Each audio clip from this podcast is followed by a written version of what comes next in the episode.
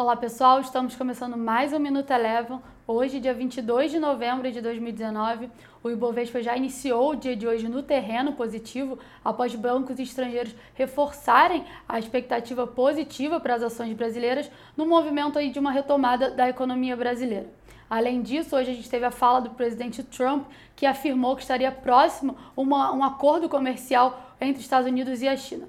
Com isso, o Ibovespa encerrou a sessão novamente na sua máxima, cotada a 108.692 pontos, com uma alta de 1,11%.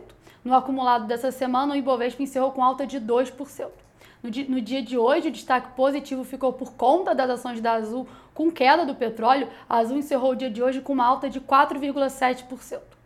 Já o dólar por aqui teve uma sessão estável, mas ainda sondando a casa dos 4,20 e os juros futuros seguiram o mesmo viés, encerraram a sessão praticamente estável após a divulgação do IPCA 15, que foi divulgado hoje cedo e que veio levemente abaixo do esperado.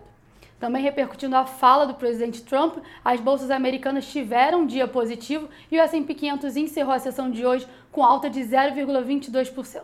O Minuto Eleven de hoje fica por aqui. Se você quiser ter acesso a mais conteúdos como esse, inscreva-se em nosso site www.elevafinancial.com e siga a Eleven também nas redes sociais. Eu sou a Jéssica Feitosa e eu te espero no próximo Minuto Eleven.